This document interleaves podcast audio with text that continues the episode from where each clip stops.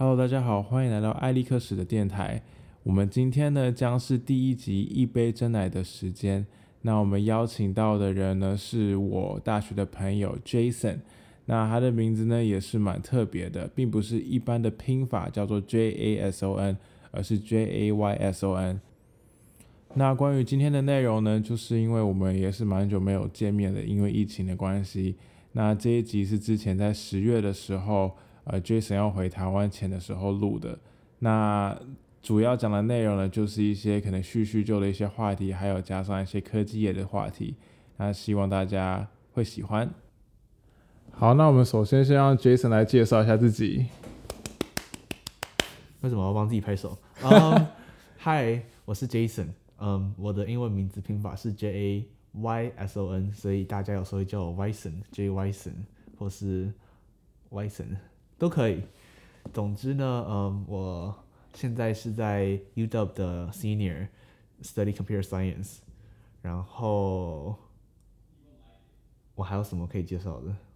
你为什么你为什么名字一定要取 J A Y S O N？我从来没有见到有一个 Jason 是 J A Y S O N 的。哎，我也不知道哎。那个时候在取名字的时候，就是那时候我们家有请帮佣，然后我妈就不知道，我不知道要取什么英文名字给我，然后那个帮佣就说：“哦，Jason 不错，有歪的。”然后我妈就说：“哦，好啊。”所以就变 Jason 了。我记得你好像跟我讲过这个故事，可是真的是这样。可是就就是你的帮佣决定了你一生的英文名字吗？我我不在意啊，我觉得很好啊。我觉得蛮特别的。对啊。他那个帮佣你还记得是？还记得哪一国人吗？还是菲律宾的？菲律宾哦。可是脸我不不一定认不认得了，因为那是我很小很小的时候，那时候我妈还在工作，然后我妹妹刚出生，所以我妈忙不过来。哇，真的很久很久以前。对，小真十十六七八年前了。哦，那我的我的频道是叫做艾利克斯嘛？那其实因为一堆人都叫做 Alex，然后我之前有朋友就是一直叫我克死克死克死，然后死呢就是答辩那个死啊，他觉得很好笑，所以其实艾利克斯是。一个很久很久很久以前，现在的朋友都不知道的绰号。的绰号，对，然后就是所以那个朋友就叫我克斯克斯，然后我的名字也是很奇妙，是我妈，因为我妈跟我爸在在 Arizona 相见呃遇到的，所以原本小孩原原本小孩生出来是男生的话就是 Alex，女生就是 Arizona，就是有点像的，对，因为美国人是有是有人把女生叫做 Arizona 的，哦，对，所以。所以原本，那你应该把原本原本我有可能是 Arizona，对，那应该把你的 middle name 放 Arizona 啊，Alex Arizona Tane，这样很酷哎，就是一个一个全部能想到全部放进去，放进去，美国人就是这样取名，好像是蛮丰富的。哦，对对对，什么什么那个爷爷也要放进去，不然什么什么 Junior 干嘛的，Junior 什么？哎，那个你那时候跟你爸爸是在美国认识的，对他们一起读 ASU。哦，所以原本很接近，差一点就可以变美国人，但他们决定回台湾发展。哦，所以可惜，差点就不用，差点差差点就不用担心，担心会被身份会不会会被川普赶出国。讲到工作呢，那这样这样这样就可以转回来原本那个你的专业的话题了。我的专业，你的专业是什么专业呢？哦，我是读 computer science，台湾常叫的。方式是资工或台湾好像不常叫电脑科学系，就是资工系、资讯工程学系类似的那样子。好像是对资工。可是资讯工程的话会比较像 engineering，在这边的话我们有分 computer engineering 跟 computer science，这两个又不太一样，所以就反正是简而言之就是 coding 那一群人就是这样。简而言之就是在脸书、在 Google、在 Microsoft 工作的人。对，差不多。对，那那你最近不是得到了一个 offer 吗？对我最近是在微软实习，Microsoft 微软实习完之后有 return offer，所以明年毕业之后会回到微软工作。天啊，对，真的是厉害，还蛮酷的。我还蛮喜欢我待的那个 team 在做的东西的，因为我们的 team 是在做 Edge。就是那个恶名昭彰的，其实我还是不知道什么是 Edge，就是那个浏览器啊。你平常是不是都是用 Chrome？我知道你跟我讲过，他你说他其实比 Chrome 还更好用。我自己觉得，因为我我我可是我觉得，我觉得一般人如果不是工程师或是一一些科技 geek 的话，应该不嗯知道什么是 Edge。对，我觉得如果除非你是真的会很钻钻那些东西，就是电脑的东西的话，要不然我觉得你不会特别在意，因为 Chrome 也没有烂到你会想要放弃它。IE 那个时候当时年真的是烂到一个极致了，所以大家就转转到 Chrome 了。而现在 Chrome 没有烂，就是 Chrome 有不好的缺点，可是也没有烂到这么烂。嗯，所以要 Microsoft 在做这个 Edge 浏览器的时候要抢市占率，我觉得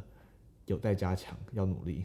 哦，那我知道了。那 OK，那你可以刚好顺便一下推推广你的 Edge 产品，因为我觉得 Chrome 最好用就是它可以跟你的那个 Gmail 之类的做呃联动，或者就是它会互相的，就是你所有的东西会 sync 在一起。哦，然后对对对，速度我是觉得没什么可以挑剔啊，如果就是正常浏览网页的话，嗯哼，然后例如说有时候还蛮好的，就是它如果整个当掉，你可以一次回复你所有的 tab，因为我电脑一直当，但它就是不会把这些 tab 忘记就对了。嗯哼，那你觉得 Edge 有什么所以优人优于过人之处？嗯，所以 Tab 这个部分其实那个是一个 Chromium 的 feature。Chromium 其实可以大家大家想成是一个 coding code based foundation，就是一个基础一个地基。其实 Chrome 跟 Edge 是盖在同一个地基上面的，他们其实里面有很大一部分的 code 是一一模一样的。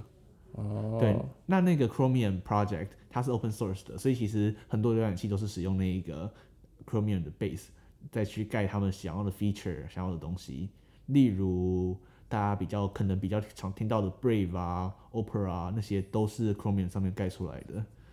Firefox 不是，那如果我两个都没听过，什么是 Brave，什么是 Opera？反正就是你就想成是一个一样的地基，他们好像地基只不过盖出来不同的房子。子 OK，对，所以 Tab 那部分我相信都是 Chromium 的，因为 Edge 也有一样的功能。那同步的部分，如果你生活周遭都是使用 Google 的 service 的话，那当然 Google Chrome 可能还是比较适合一点点，因为那哦，些他们的 integration 会最容易，因为他们可以直接跟他们的其他 team 直接去谈要怎么去做洽接那个服务的价，就是服务的 interface。可是微软的话就会相对难很多，我不是很确定他们现在有没有在做，可是可能在 in progress 之类的。所以你觉得它优于它优于其他浏览器的？讲两点好了，它优于其他浏览器的。一来是速度啦，就是如果你是重度使用者，会发现，因为其实 Chrome 它盖了这么多年，Google 喜欢在上面加各种各式各样奇奇怪怪的东西，所以其实你整个 Chrome 你真的会用到的内容，其实可能是它整个 code 里面的可能十分之一之类的吧。哦，，对，那那些其他十分之九其实是不必要的，可是他们就是你的那个城市在那边跑，所以就会比较相会相对慢一点，然后吃记忆体，吃记忆体这个应该是大家蛮常听到 Chrome 的一个东西。那 Edge 的话，它有特别去把记忆体部分改善，所以效能上面是会相对快一点。可是如果你不是重度使用的话，然后可能一次开二十几个 tab，应该不会感觉太明显。对，OK，然后可是相对的，如果你不是完全用 Google Service 的人的话，假例如你是呃办坐在办公室里面的哦公司的、企业的，企业其实很常用 Microsoft 它整个 ecosystem 的东西，像是像 MS Team 之类的吗？呃就是 Office 啊、Team 啊，然后 Outlook 啊那些东西，如果你很常用那些东西的话，那这样子 Edge 就会很方便，因为它嗯就是一样的道理，你 G Gmail 一次 login，跟你 Microsoft 一次 login，其他东西就都 login 的这样子。哦，OK，，对，了解。所以所以可能办公的人办公的人，对比，较，我觉得 Microsoft Edge 很大一部分是在瞄准办公的，嗯，就是办公室整个企业，然后要怎么让企业更有效率的去 manage 那个 browser。对，OK，讲到 browser，我就想到说，最近 Google 出了它的财报，然后就是整个搜寻引擎就是它的量暴增就对了，然后它的那个、对它昨，诶、前两天出财报，然后就是跟 Facebook 很像，像 Facebook 它的那个 advertisement 整个也是爆量就对了，那 Google 的话，它是 YouTube 跟它的搜寻引擎的 ad 跟它搜寻它也是暴增就对了，为什么啊？是因为疫就疫情的关关系，对啊。哦，然后想说，你之前有没有看过？好像 Netflix 有一部纪录片，哎，你好像跟我讲过 Social social network Network 还是 Social Dilemma？social network 是 Facebook found 哦不是那一部是呃他有一部就在讲说，哦，当就就是现在，例如说像 TikTok 的 algorithm，还有像 Facebook 的这些 algorithm，就是让你就是一直看到你同样想看的东西，然后在你身上就是一直建议你，就用用一些 AI 的方法，然后一直建议你说你要看同样，就是嗯。看你喜欢的东西，然后借此来就是抓住你的 attention，然后赚他们就可以赚取就是广告费之类的。当然，，嗯，对啊，对啊，就是其实大部分的，就是这些社群媒体，他们的最终目的都是让你持续的使用他们，不要不要离开它。就是他们才可以盈利嘛，没对。没办法，这是现实面。所以其实以开发面的话，其实那些不是什么多难的 AI 机器学习，那其实就只是哦，把不同的把不同的内容做不同的 label，然后、啊，他发现你喜欢 label A 的东西，那他就一直给你全部给你放其他 label A 的东西。对，所以其实那也不是一个很复杂的东西，那只那那个其实说不定都说不上 machine learning 或 AI，那只是一个 algorithm 会推东西给你而已，就是这样子而已。嗯可是我觉得以小企业来说，你这样子做没有问题。可是我觉得相对他们到 Facebook、TikTok、Instagram，他们已经做到这么大这么大了，他们就要有一些相对因为这个关系所带来的社会责任、嗯企业责任需要去负责。像是很 Facebook 之前很为人诟病，就是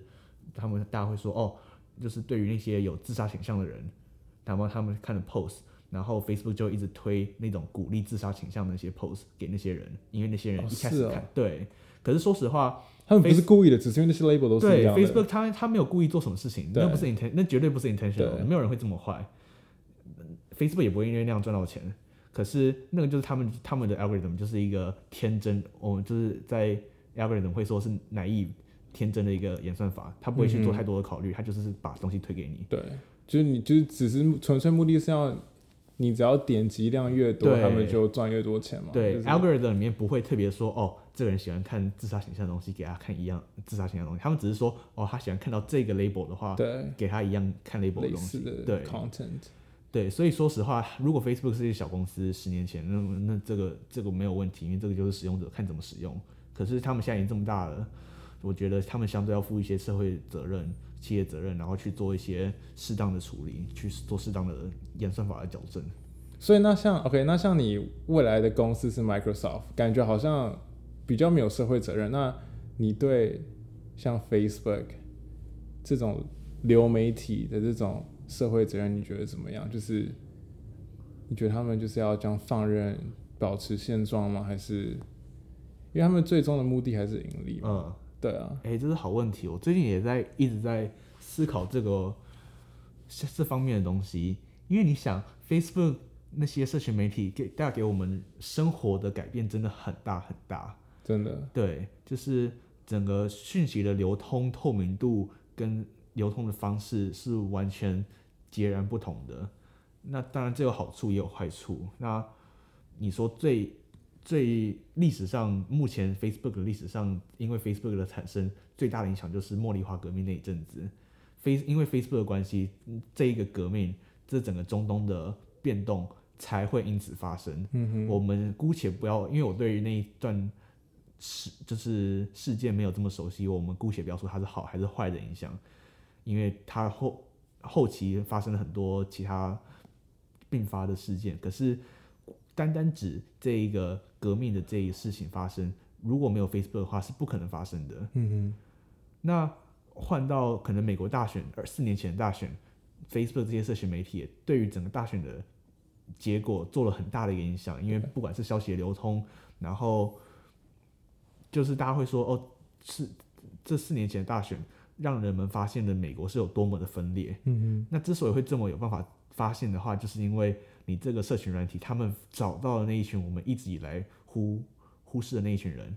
他们就找到了，然后那一群人有办法借由 Facebook 去连接彼此，形成一个很厚的同温层，嗯哼，让我们其他的人是无法理解他们在想什么，他们也不能理解在想什么。那个分裂一直存在，只不过 Facebook 让它更明显。那 Facebook 有有助长这个同温层的增厚吗？也许没有，可是我觉得有。也许他们本来就存在，只是借由 Facebook 连接。可是因为 Facebook 连接产生了这个群体，然后去吸引更多原本就偏那个方向的思就是想法的人再聚过去，很有可能。一样的道理就是 apply 到就是可能是就是极端主义啊，然后那些比较就是不好的，就是很负面的那些思想的那些群体，就是一样的道理，就是有好有坏，因为你好的事情就是你会，你可能有志同道合的，或是有兴同样对兴趣的人，就互相去 connect，找到一些群组，但是相对的有也有坏的一面。对啊，因为就是像我们刚说的 algorithm，你就是看到负面的 post，然后会会一直推给你就是有负面的 post。可是相对的，如果你是一个像我跟 Alex，我相信我们两个都是那种看动漫看很多的，然后 Facebook 每天就 Facebook 都是给我们《鬼灭之刃》，给我们《海贼王》，给我们对《火人传》。给我们一堆就是那些动漫的 clip，就是说我们会不开心吗？会有点不开心，因为花了很多时间，可是会因为你看到那些，然后就真的心情不好吗？不会，其实会看得很开心，我只不过浪费很多时间。真的是，我每次滑一滑就发现，哎、怎么好像滑到了三四部动漫，然后已经过了半个小时到一个小时，，对手机都已经发烫了。对，所以我觉得这个就是我们这一个世代需要去思考的问题，就是科技在于这几年带给生活各个层面的改变太多了。那相应的，我们除了科技的改变以外，我们整个人类社会的制度面、思想面都要跟着那个科技一起去前进，要不然就是会被科技一直拖着走，然后最后所有的问题都会都会可以归咎于科技。可是可是同时，这个其实是一个拉扯的关系，这不是完全是一面倒的。嗯哼，这这点我蛮同意。我觉得就是人会随着科技进步，可能到某个地步，人会觉得说，哦，我不能这样被科技影响，或大家会找到一个折中点，会觉得说如何适度的利用科技，但是自己不不被科技绑架。对，但是我呃，但是我觉得说，例如说像这些 algorithm，他们是不是不一定需要一直推送这些相同的 content，他们也能赚到钱，因为他们一开始目的是赚很多钱嘛。可是当然说，乐听人有自己要自己去做理智的判断，什么是对，什么是错，或是就是乐听人自己有自己的责任。可是。是不是这些科技公司他们所对社会的责任，他们是不是可以不要那么的盈利导向？嗯哼，当然就是理想面，当然理想面是那样他不要这么盈利导向，当然可能啊、可是他们就是 这个是一个资本，社会，没错，资对本社会。就是你说了制度面一点，他们就是资本社会，然后是盈利的公司；说的比较人性化一点，他们底下是有好几十万的员工要养的。他们如果没有赚到那他们的目标的话，他们会让很多个家庭陷入困经济困难，这样子也不会叫经济困难了，可能就是你想以一个老板的角度去看，你是有这么这么多的员工要养的，所以你赚钱还是要赚的。对，对，所以我其实是蛮好奇说，如果人们开始意识到这件事情的话，像这些脸书啊干嘛，他们会不会做出改变？还还是说人会变成是自己意识到自己做出改变，而不会被脸书所影响？但我觉得很难呢、很难呢、这个好像就是最近就是美国国会在讨论那个 Section Two Thirty 嘛，嗯，对，就是在说社群媒体是否要为反托拉斯。不是那不同不不一样吗？反托拉斯是垄断，垄断。对，反托拉斯那另外你讲的是什么？Section Two Thirty，我记得是 Two Thirty，我可能等下要问一下本，就是是说社群媒体应该要对他们的，就是他们使他们用户在上面做出的发言做出负责，哦，对就是他们不能 claim 呃 freedom of speech，然后就说嗯 client 就是 user 可以说任何他们想说的话，嗯，他们应该负更多的责任，对。可是这个部分这样我也没有就变成说你很多东西要实名制喽，或是你，这这个我其实也没有很研究，所以我也不是很确定。但其实说实在，你要告一个人，你 track 到他的 IP address，你也可以找到那个人啊。对，只不过主要是就是比较更 high level 的东西，像是哦，如果你有极端极端恐怖主义的话、嗯。F a c e b o o k 应该应不应该要 ban？对，它要 ban 到什么程度？会呃会扯到很多相关于法律的问题。对，那极端恐怖主义这个好像听起来比较直觉，真的就是一个一面倒，就是要要 ban，也是就是鼓鼓动暴力，可是是比较灰色地带一点的，嗯，川普一直以来大家都说哦，他散布假消息，散布假消息，嗯可是你想他的支持者，他之所以能当选总统，他支持者很多啊，那之所以他的支持者也都用 Face Facebook 啊，那这样子如果你就是直接说即使他真的说出一个假消息，那你说他是假消息，然后你 label 了，可是这可能同时有可能一半的美国一半或超过一半的美国人会说 Facebook 你怎么可以把我们总统的东西 label 成假消息对呢？他们认为这是真的，其实他们认为是真的，对对，那非常主观就对这很主观，对，所以这就是一个比较灰色地带，就是对 Twitter 也要负 Twitter 像是反托拉斯 Twitter 就没有参与到，因为 Twitter 不够大，对，可是这个 Section Two Thirty 的东西，Twitter 就是也会同时被影响到的，嗯嗯，对，因为就是社群媒体 in general 说你他们应该要为使用者的发言做多大的责任，嗯付出多大的责任，这样子。OK，其实这部分我觉得很复杂，很复杂，但是蛮有趣的，就是里面有很多讨论空间，可是也很复杂。我觉得就是连我这种不太上社群媒体的人都会发现，哎、自己好像会被影响到。嗯，那何何何况是一出生就有手机的人，不然就是你知道，就是比我们小的那些，对，比我们小的人，他们对手机或对社群媒体的依赖性，对，对吧？好，那我们在这边先休息一下呢，放一首日系的轻音乐。那我们将在下集呢继续我们的对话。日を始めてまた仕事に出て